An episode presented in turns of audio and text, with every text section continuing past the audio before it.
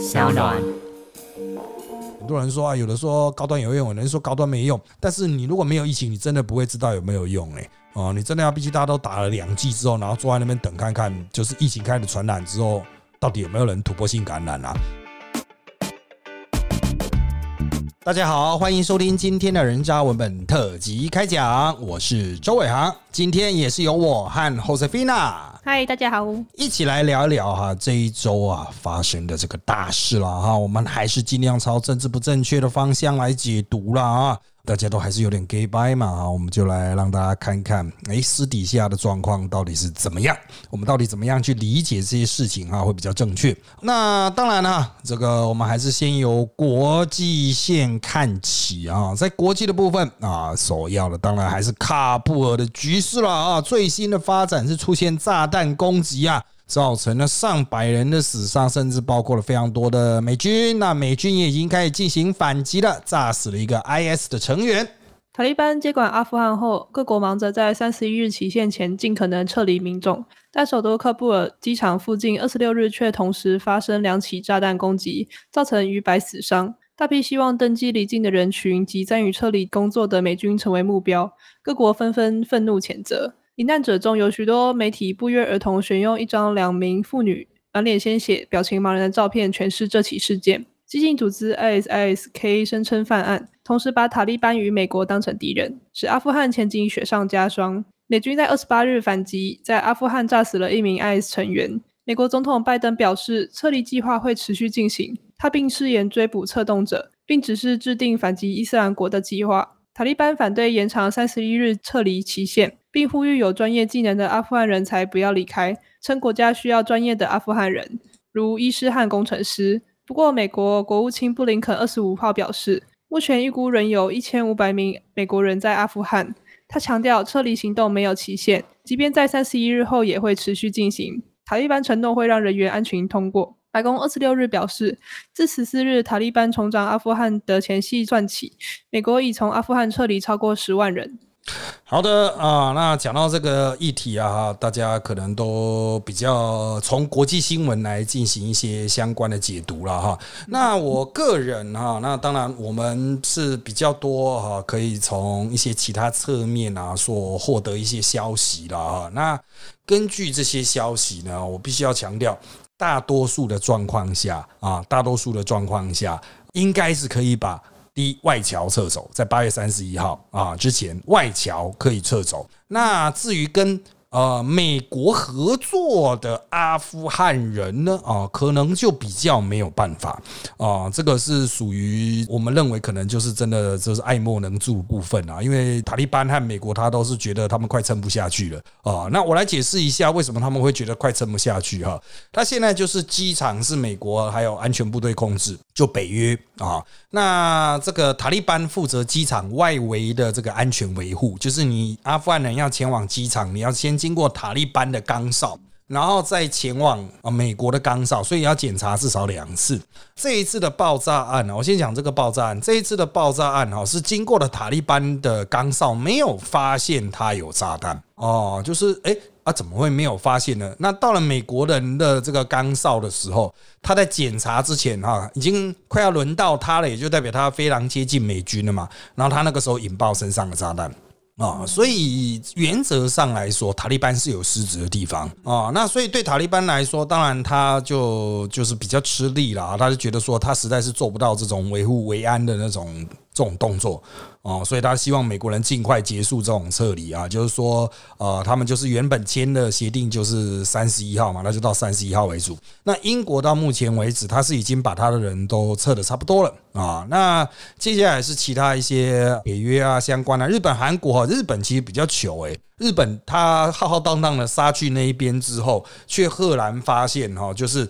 他们要上飞机的人，其实没办法到机场。塔利班哈，把他那个机场周围的交通哈，就是做了相当的程度的控管了，以至于他们到机场附近就没办法继续往前进了哈。所以这个日本一开始救人是不顺的哈。不过他现在反正那飞机是空着嘛，他就在附近担任就是不断的把人救去那个巴基斯坦。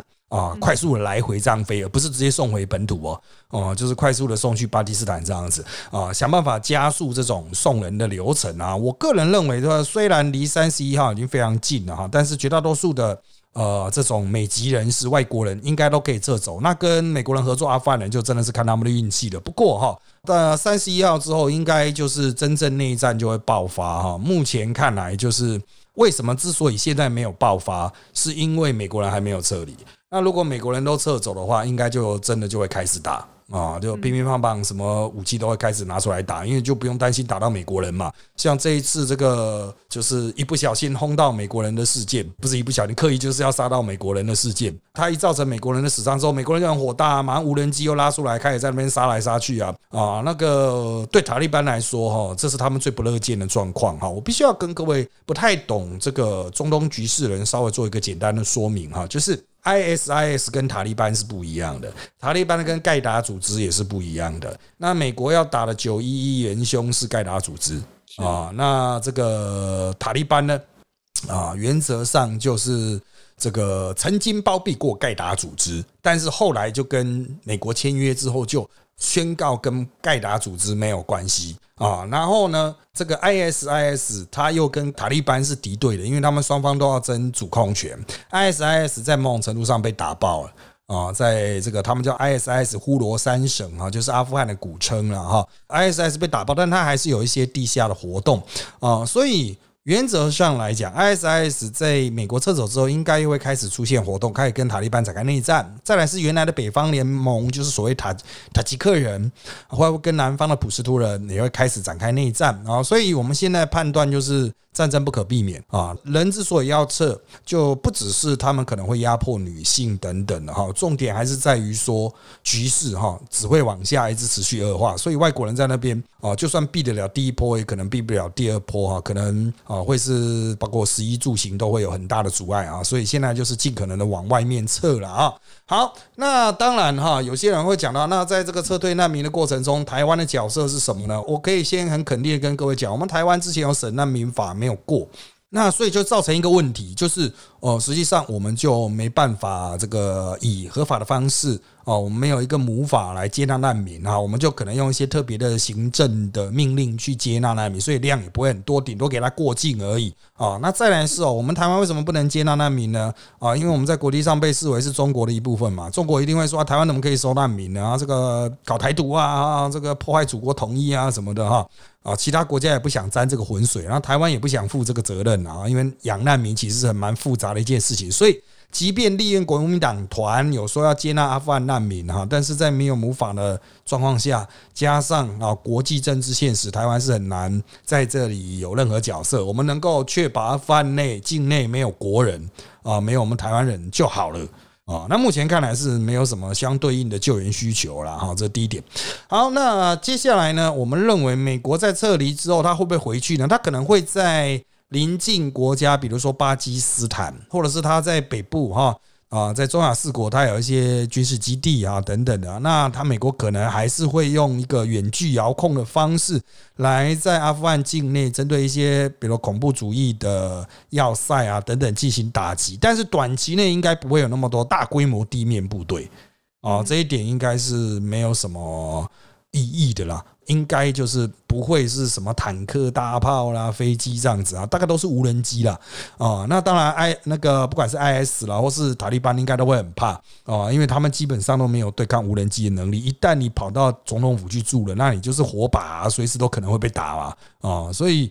哎，这个我只能说了啊，这个接下来阿富汗的混乱局势会很久。那中国呢？啊，中国现在很怕进去啊。到这个礼拜，我们多了一个礼拜，中国都没有什么进一步的表态。当然，第一，中国有他们要忙的东西；第二，就是哈，我个人认为啦哈，中国这个接下来应该会持续观察谁会是阿富汗境内的胜出者。啊，如果北方联盟还是比较可靠的话，他们可能还是会去挹注北方联盟，就是有现在可能主要是由前副总统所领导的这个反抗军呢，他们大概有占领了一两个省这个样子。好，那接下来下一个主题啊，我们要来看的是啊，贺锦丽啊美国的副总统最近有越南之行了啊，那当然呢，他去越南之行啊，这个越南行我们一般都认为。这应该是啊强化越南对抗北京的这个力量了啊。当然哈，越南也在玩两面手法。由于美国驻越南大使获报河内也可能有哈瓦那症候群个案，美国副总统贺锦丽二十四日从新加坡飞往越南的行程延后三个多小时。他在深夜抵达河内之后，二十五日与越南最高领导阶层会面时，在许多关键领域对越南表达支持，包括力挺这个南海主权伸索国加强海上安全，以抗衡北京在南海日益独断的行径。越南在会后发布的新闻中略去贺锦丽指责北京恃强凌弱的内容。好的啊，这里刚刚提到了一个哈，可能大家 miss 掉，听不懂就 miss 掉，叫哈瓦那症候群。嗯，这个是什么呢？美国本来跟古巴是没有，就是因为飞弹危机之后就没有邦交嘛。那后来他们又有邦交了啊，那他就派了一些外交人员去哈瓦那。结果到了哈瓦那之后呢，哎。怎么会？就是他的管员就觉得头痛啊，身体不舒服啊，呕吐啊，晕眩啊，哈。那美国人就怀疑是有这种电磁波武器啦，啊，有什么电磁波武器，或是被下毒了。当然，这个古巴政府是说不是他们干的。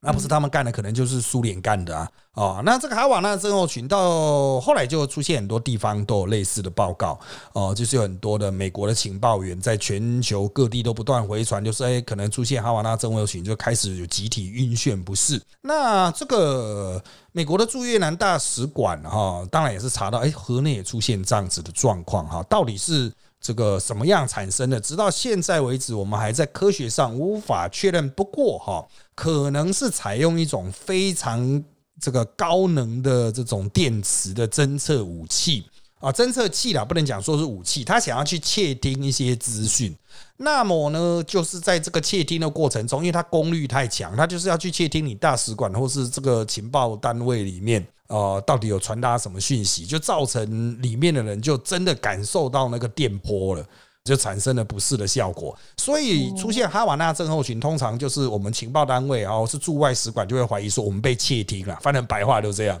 啊，就是有人正在企图窃听我们啊。好。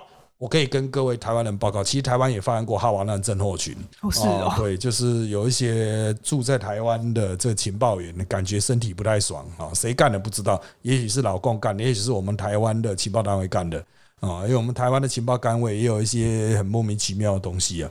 啊，这很多很精彩的故事了。之后有空我再找看米走大学的会员群里面，我再来 talk talk。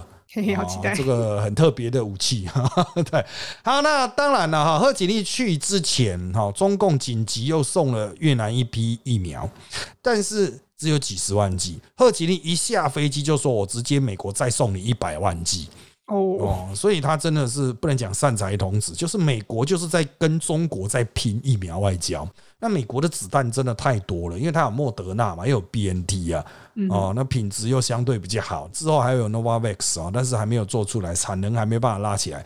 但不管是怎么样，越南就是在中国哦和美国之间来来回回，想尽办法多 A 一些东西，不只是包括贸易层面的啦，哈，也可能是包括这个疫苗。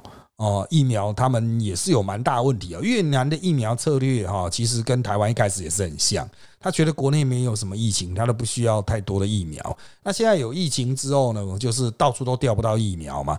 啊，那当然他们可以去跟中国拿，可是越南跟中国是不好的。就像我们刚刚提到南海主权嘛，哦，他们跟中国有非常多的矛盾啊。那当然这毕竟是邻国，还是偶尔还是要意思意思一下。越南对于中国有蛮多的出口哈。那越南现在最大的问题，当然还是当下的疫情，它的上升曲线仍然没有压下来的迹象。他们从防疫的模范国哈，号称是我们台湾五月中爆发的时候，越南还比我们稍晚一点点才爆发哦，所以人家说这个是亚洲最后两个模范国。不过它现在已经完全爆开，那一天一万多例啊，已经是马来西亚和泰国的等级。那当然，马来西亚和泰国，马来西亚就我看它的现形是应该是差不多要压下来了哈，就跟泰国是差不多要压下来，但越南还在上升曲线啊，所以他们在施打疫苗上的急迫程度会更高。啊，他们最近的四打疫苗的状况是有拉起来，因为进来的疫苗多了嘛，哈。不过仍然没有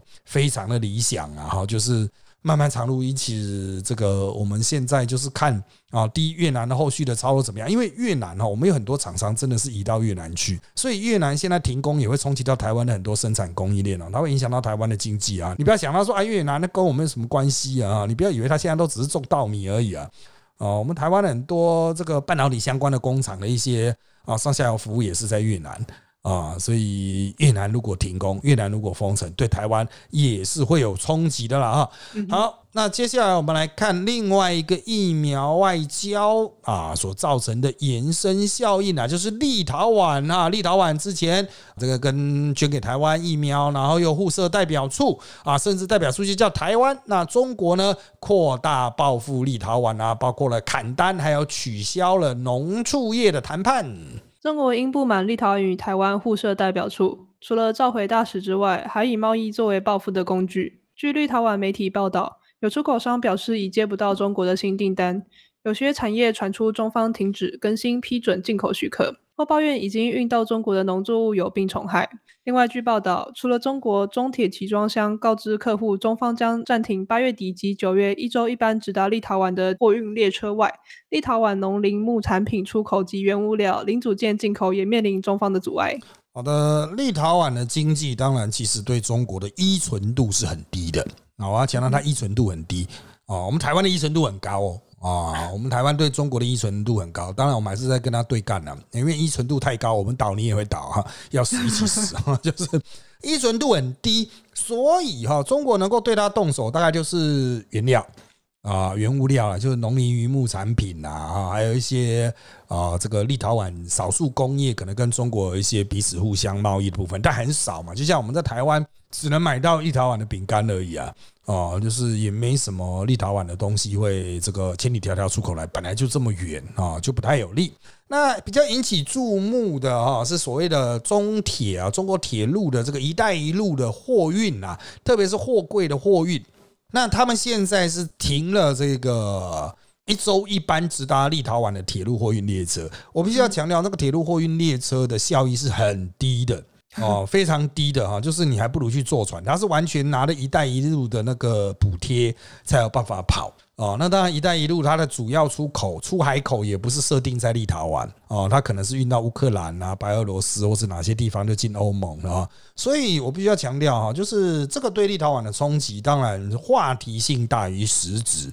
好，不过立陶宛啊，就正如我们之前也提过了，就是它除了跟台湾互设代表处，接下来我们可能会有更多互动。那最重要的是，他在这一次获得了美国的保证啊，就是美国要出来挺他。那美国出来挺他，那。到底有什么可以玩，有什么可以做的呢？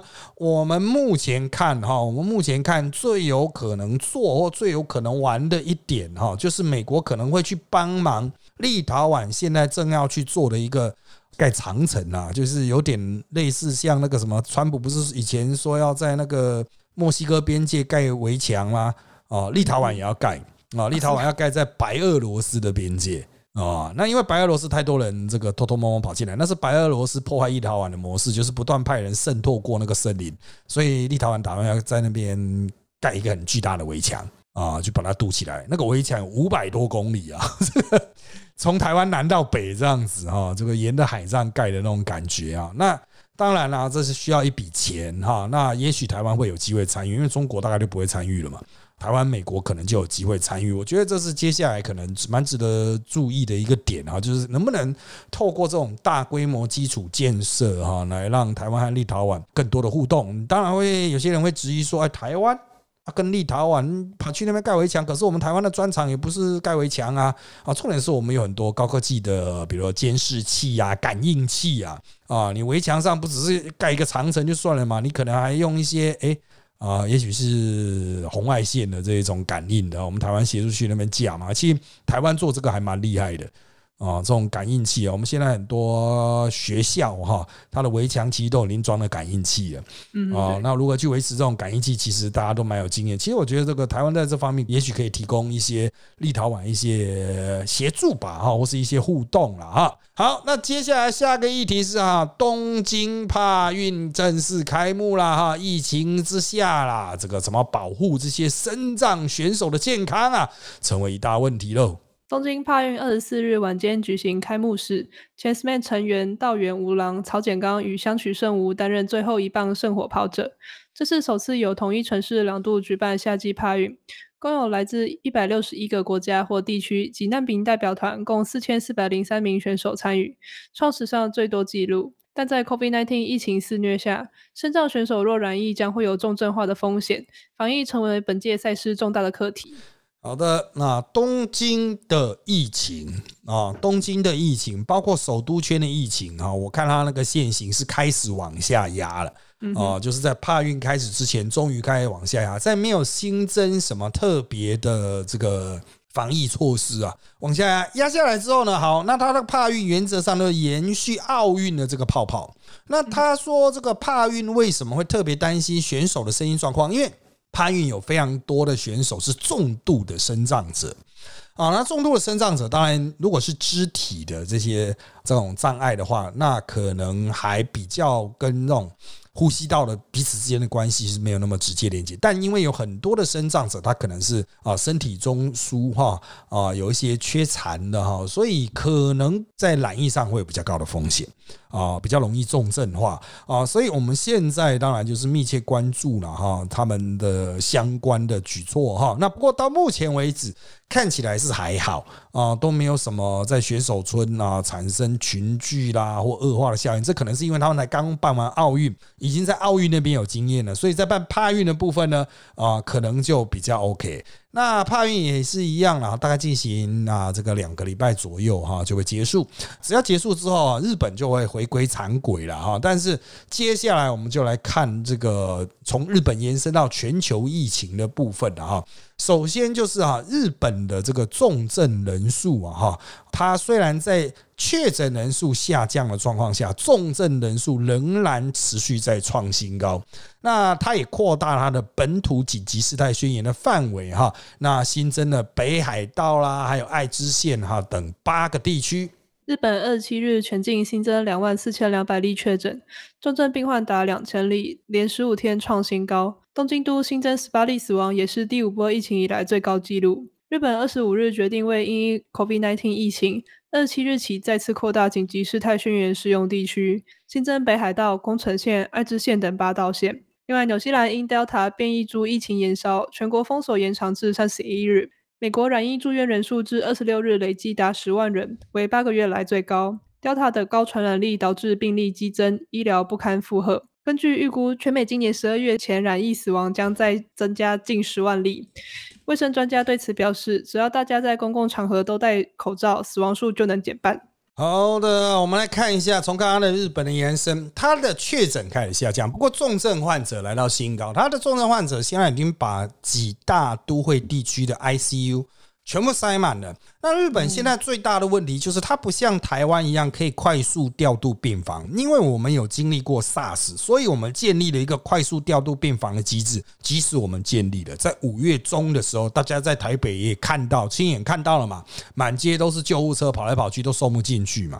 即使我们当时已经全力扩充床位，都会出现问题。就不要讲说是现在日本，日本的医学中心真的就是分流分的很好，它不会像台大一样塞的满坑满谷的。病床，因为台湾是只要快死的，全部送去台大啊，或是送到长庚，所以就会有那种超级爆大的那种医学中心。可日本医学中心就是小小，它就是医学中心啊，就是真的是研究这一种教学研究都是最尖端的哈。那由其他各级的医院去担负这种一般医疗的责任，那那现在他就会碰到扩军、扩充军备很大的问题，所以他们现在还在讲说。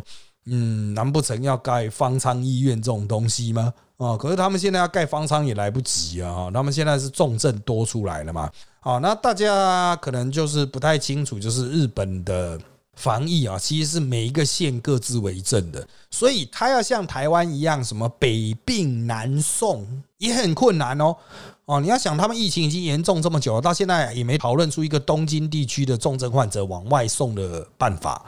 天哪！啊，那台湾是大概一两个礼拜，我们就演拟出哈。台北市的如果全部塞满了，新北的全部塞满，我们就北病南送，送到嘉义，一路送到嘉义去嘛哈。我个人认为现在的疫情比较好，疫情比较 OK 的地方，可是还是啦，他们还是各县各自为政啊，我就拥兵自重啊，我还有床位，我干嘛要分给你啊？哈，就是派阀门阀主义很重，所以。日本接下来哈，就是我们我们都知道嘛，就是先有确诊数，确诊会变成重症，重症之后会开始出现大量的死亡。那接下来就是现在已经到了确诊开始降，但是重症还在升。那你接下来就知道，大概就是死亡会开始快速增加。那目前还没有很明显的快速增加，但是如果死亡快速增加的时候，就是我们去观察哈，疫苗施打之后那些打疫苗的突破性感染，就是看日本的状况了。哦，因为我们台湾就是没有疫情嘛，那疫苗打下去，很多人说啊，有的说高端有用，有人说高端没用。但是你如果没有疫情，你真的不会知道有没有用哎。哦，你真的要必须大家都打了两剂之后，然后坐在那边等看看，就是疫情开始传染之后，到底有没有人突破性感染啊？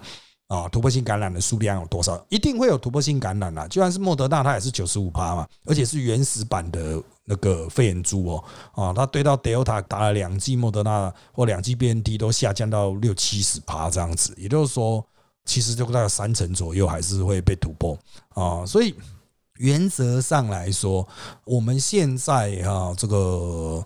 台湾是真的压力比较低了啊，台湾压力比较低，但也不代表完全没有疫情啊。像我们录音的这一天哈，新北又出现家庭群聚嘛，一个家庭就十个了哦，一个传九个啊，但是谁第一个不知道啊？因为那 CT 值都已经很低，全部都无症状诶。哦，今天的那个三峡的是全家人，不论老少都无症状。我就是呃，对啊，那就是这这要怎么解释啊？这要怎么看呢？当然有人就说啊，那个标准抓太松了，因为有些国家 CT 三十以上，它就算是哦，它就不会给你算阳性了啊。那我们现在都从严嘛，你只要筛了出来啊，能够 CT 能够验出来啊，就全部都算你阳性。所以那些我记得那一家好像绝大多数都三十几啊，绝大多数都三十几，可能得了很久了。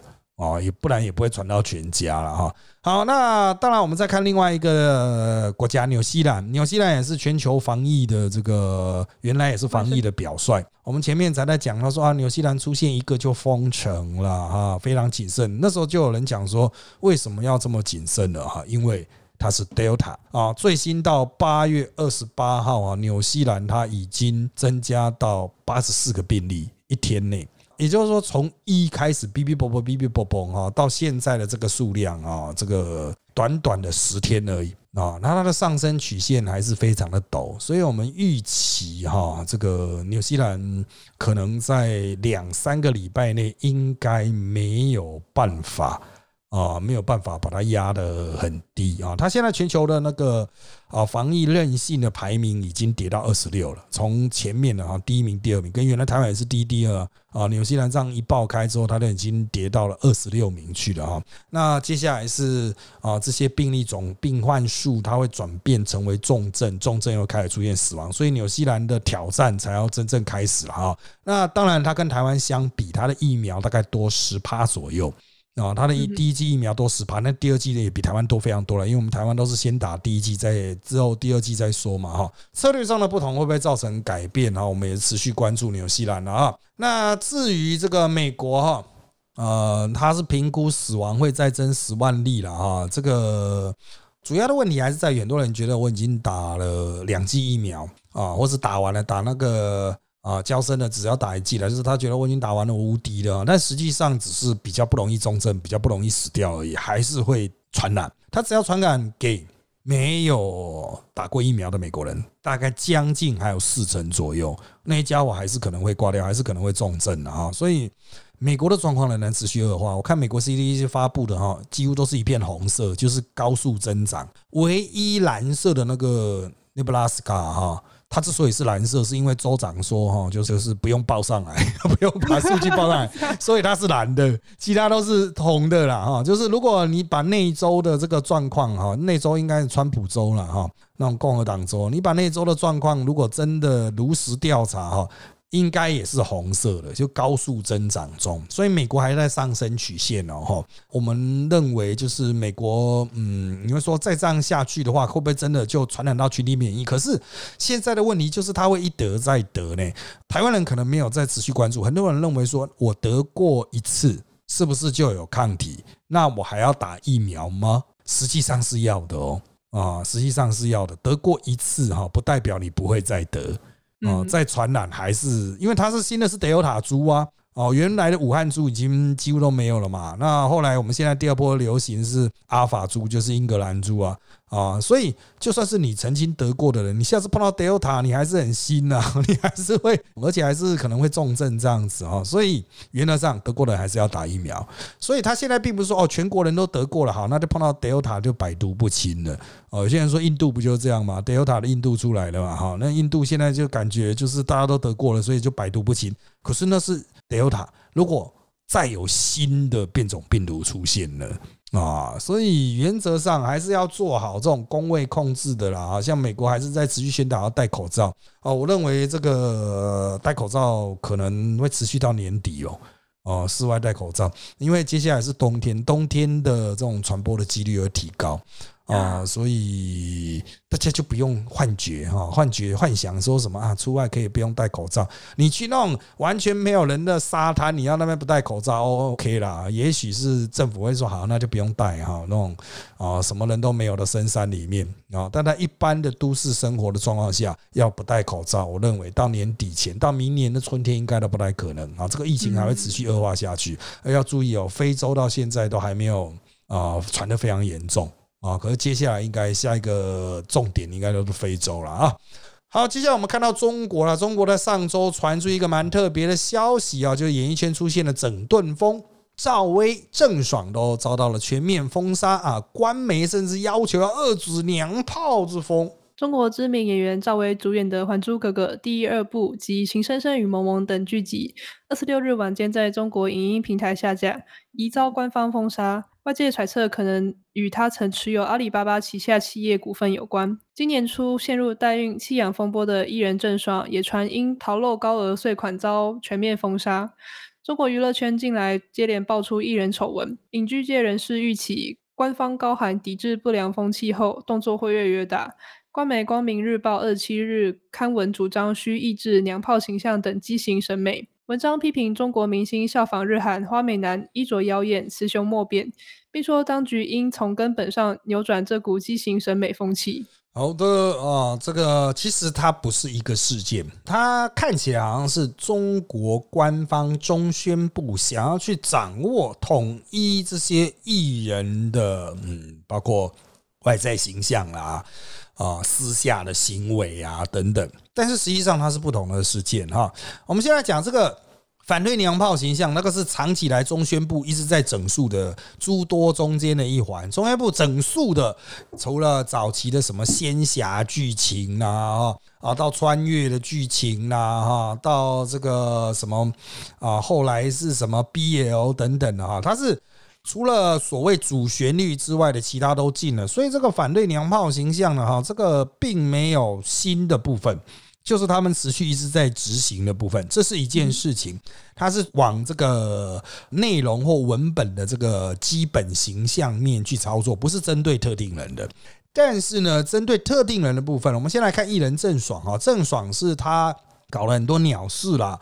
啊，一直想说要怎么整肃他，那他中国整肃他的方法就是去查他的高额逃漏税啊。艺人他都会用很多的方式来尝试规避税负啊，因为那就是他的直接收入嘛哈。那他们可能会把它变成公司的营业额去规避这个直接的收入啊。那去追这个税款，就代表说你这个艺人私下的行为可能会受到政府官方的制裁啊。所以郑爽的这一码子事呢，他可能比较跟吴亦凡那。黑马子是比较接近啊，就是这个私下可能有一些不太好的、争议的，甚至违法的行为的啊。政府除了把你法办之外，也会针对你来进行一些行政上面的查办，像郑爽的这个补税哈，原则上就是这一方面了哈。据了解，他补好几亿哦。哦，那要补的税好几亿这样子。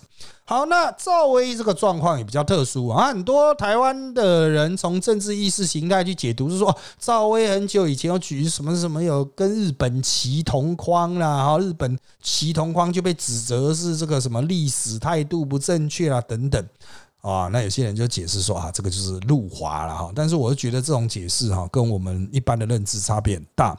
赵薇要办他，其实大家这个。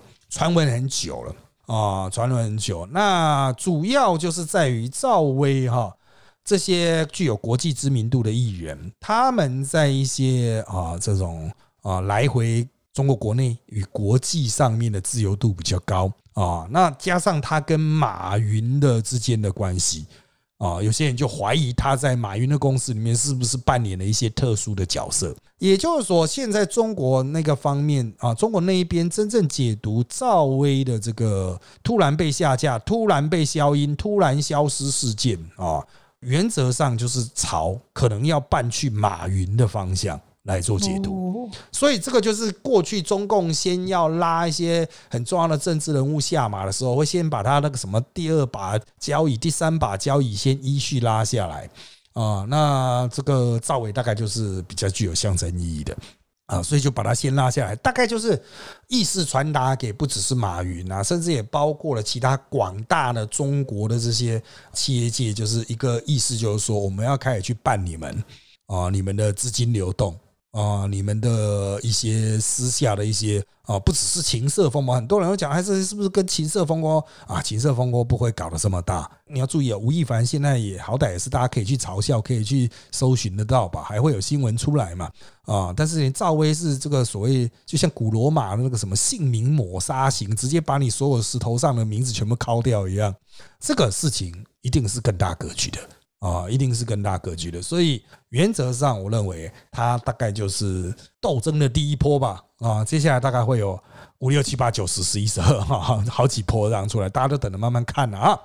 好，那接下来我们回到国内了哈。国内大家关注的焦点啊，其实蛮多的啊。我们就来谈一谈哈，这个上周这个大家引起热议的这个非洲猪瘟的话题了。其实它还是延伸燃烧哈啊，让我们开始怀疑，就是政府之前到底在混什么？为什么现在到处国内都可以验出非洲猪瘟了哈？那当然了，农委会做出一个具体的动作，就是为了要防范非洲猪瘟在这个透过厨余传播，所以他们九月起啊暂停厨余养猪一个月，累犯最重可以罚四百万。非洲猪瘟肉品走私来台，农委会主委陈吉仲二十七日表示，为彻底防堵经厨余喂饲感染猪只，九月暂停厨余养猪一个月，提供饲料差额或转型两种补助，违规者可用两法开罚。累犯最重可合计开罚至新台币四百万元。好的啊，那像这个状况啊，我必须要跟各位做个简单的解说啊，因为很多人讲说，那它跟厨艺喂猪有什么关系？非洲猪瘟现在进来，它不是生猪肉，它是加工后的肉品，里面验出有非洲猪瘟的这个 DNA 了啊，那。验出来之后，接下来哈，就是我们就要去赌，第一个要去把市面上还有的相关的这些进口的肉品下架啊。那再来呢，现在持有的东西，这个就尽可能的销毁。那如果已经卖出去到人家家户呢，如果你吃不完，吃完了就算了啊。吃不完的话，一律丢到垃圾桶。你不要再什么啊，很环保啊，丢去厨余，不要环保。这个时候不是环保的问题，为什么？因为你如果没有吃完，丢到厨余桶，那那些厨余，他送去养猪场给那个吃厨余的猪去吃的时候，如果养猪场的业者在高温蒸煮厨余的过程中，他为了省钱，只随便蒸一蒸，没有把那个病毒给完全蒸杀掉啊，那么就可能。在这个养猪场里面传染，一旦它从病毒这种在这个肉品里面的病毒转变成为在活猪身上的病毒的时候，它就会快速扩张了，就会开始快速传染了啊！那这个传染出去会怎么样？你会说哦啊，就这个吃了人会怎么样？人不会怎么样，猪全部会挂掉啊！那非洲猪瘟是基本上就是那种非常强大的瘟疫嘛，哈。还没有什么疫苗可以对抗，所以这些猪应该全部都会挂。那台湾的养猪产业就崩溃了啊！所以目前我们现在就是先停掉出于养猪，先把这个管道砍掉，然后密切观察所有的养猪场是不是有出现猪染病的情形。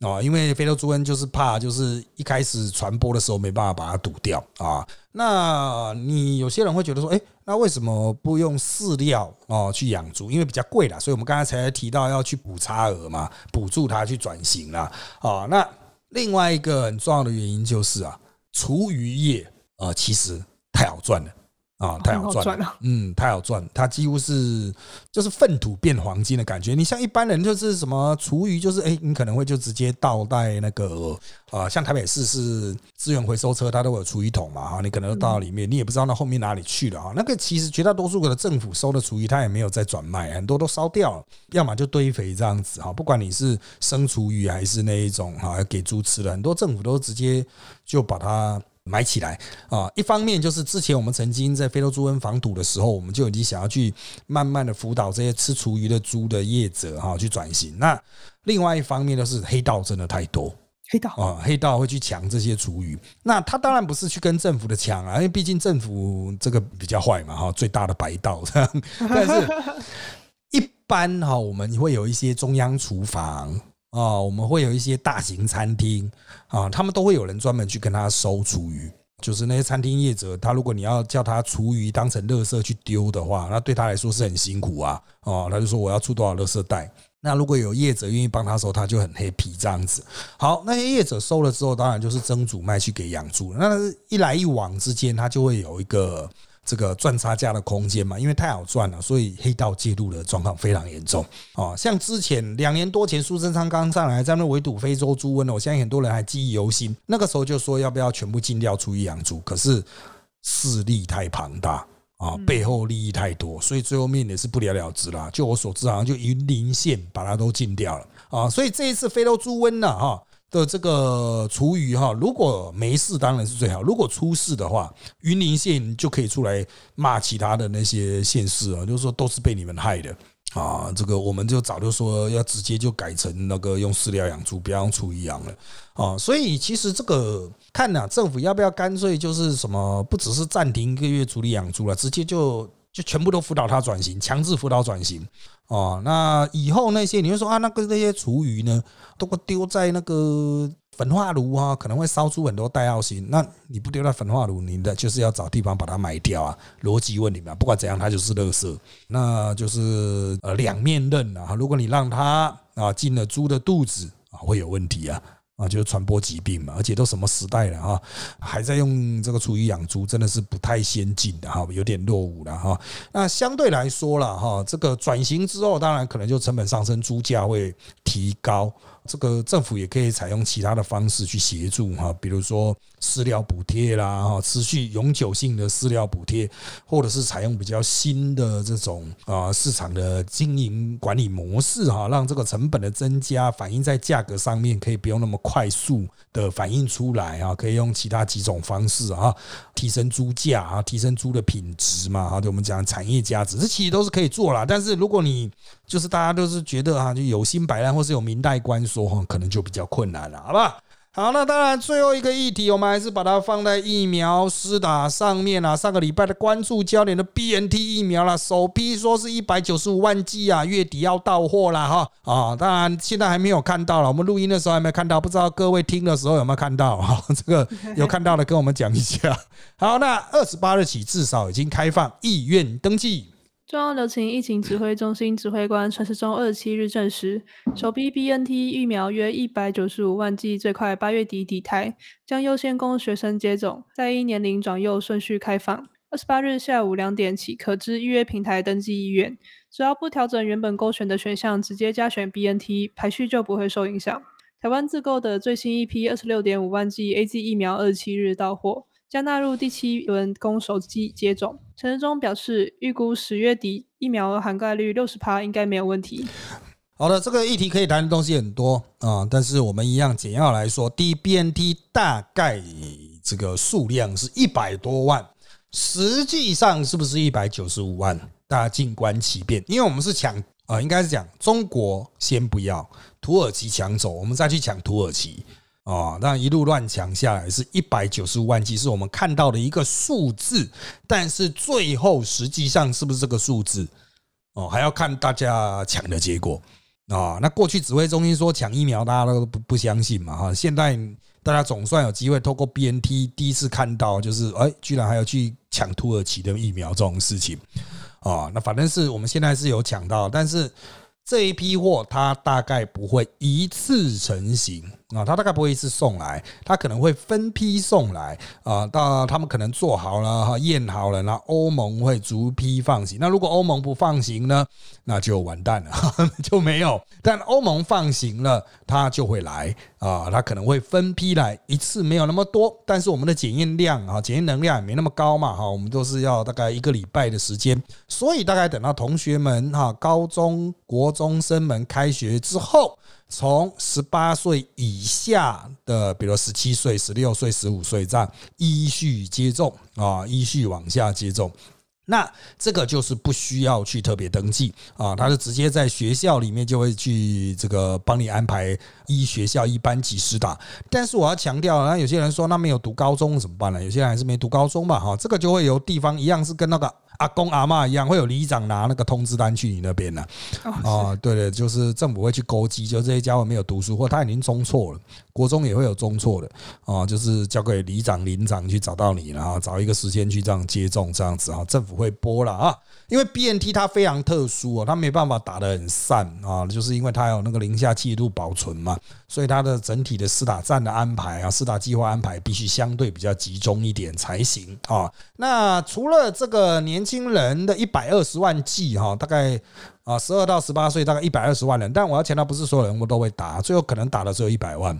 啊，因为可能有家长会觉得说，这个打了会不会死掉啊？哈，BNT 的这个阵亡率哈，其实也不会低于莫德纳了。啊，在有些国家远比莫德纳高啊，所以当然我们不能说这是疫苗造成的，但是疫苗打了之后，总是会有一个自然的死亡率在，会形成大家的心理压力嘛。所以他如果少年龄顺序开放的话，也许可能高三的打了有几个人不幸往生的，可能下面的就不敢打。好，那这些打完剩下的疫苗呢？大概要到一段时间之后才会开放。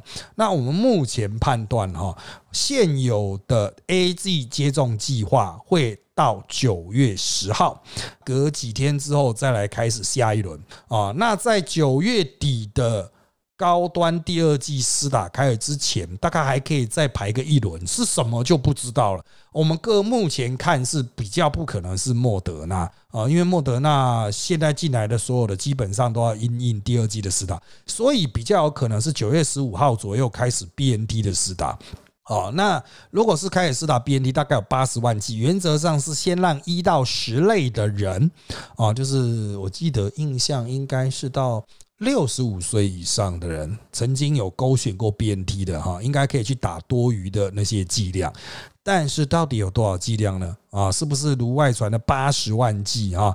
呃，真的，第一个你要看我们最后拿到多少，在九月十五号之前七天哦，啊，不是九月十五号当天拿到，大概九月七号之前拿到了多少？然后这个这个年轻人们到底有多少不打的？啊，那他们在调度上啊，可能会有一些规划等等的。不过我们现在看哈，大概打到六十五岁，应该就差不多快没了。打到五十岁应该是比较难了，打到六十五岁比较可能。好，那当然除此之外哈，那你会讲说什么高端？高端你八月底没打到，后面大概都要等到十月了。哦，就是因为高端要第二季啊，那。就是看 A G 了。这个目前我们在录音的时候，哈，A G 选 A G 的人没有那么多啊。预计二十九岁以上，通通想打的都可以打得到。那二十九岁以上，有些人会因为 B N T 弃标，他不要 A G 的，那就有机会往下打啊。但是这又牵扯到我们的 A G 在月底八月底。能不能再来一些些？不然现有的 A G 量哦是有一点困难的哦，是有一点困难，是没办法再往下的。所以泰国货哈很久没来了啊，赶快来一下啊！泰国货再不来的话，等 A G 都要等到谁高了啊？就是，当然我们是希望就是先把想所有想打高端的都打完。然后再来是所有想打 A G 的都打完，那其他后面就随缘，因为其他那个 M I 疫苗进来都可能会有很多各式各样的困难啊。不过整体局势应该会在十月中会慢慢变好，所以台湾撑疫情哈，就 Delta 株的入侵哦，我们现在目标至少撑到十月底啊。所以在十月底之前，我们的啊这种公共卫生的这些相关的管制措施哈，就算会降到一级啊，它还是会有蛮。多的一些限制的啊，像那些隔板啊，什么今最近也在讨论隔板，像那些大概都不会撤了。哦，就是会一直维持，只是大家可以坐的稍微近一点而已啊。就是店里面可以塞比较多的人，但是原有很多的社会机能活动，可能都还是没有办法恢复哦。到十月底之前，那十月底之后，你就说不是要接冬天吗？对，没错啊。这个接冬天的话，就是看你有没有秋冬专案了。秋冬专案也许又会再去做一些调整，不过我们就持续观察吧。啊，因为疫情这种事情很难讲，谁知道两个月后会不会出现全新的那种什么病毒株哈？啊，这个未知数啊，所以唯一能确定的是哈啊，你可以不用安排什么出国去玩的，放心好了，绝对没有办法啊，除非你就是啊决心要去挑战全世界的病毒株了啊，否则基本上是没有办法的，好不好？好的，我们今天这一集就到这边了，谢谢大家收听我们的人造门特辑开讲。现在各大 Podcast 收听平台如 s o n A P P、Apple Podcast 和 Spotify 都可以听到我们节目，欢迎订阅留言给我们五颗星。那我们就下次再见喽，拜拜，拜拜。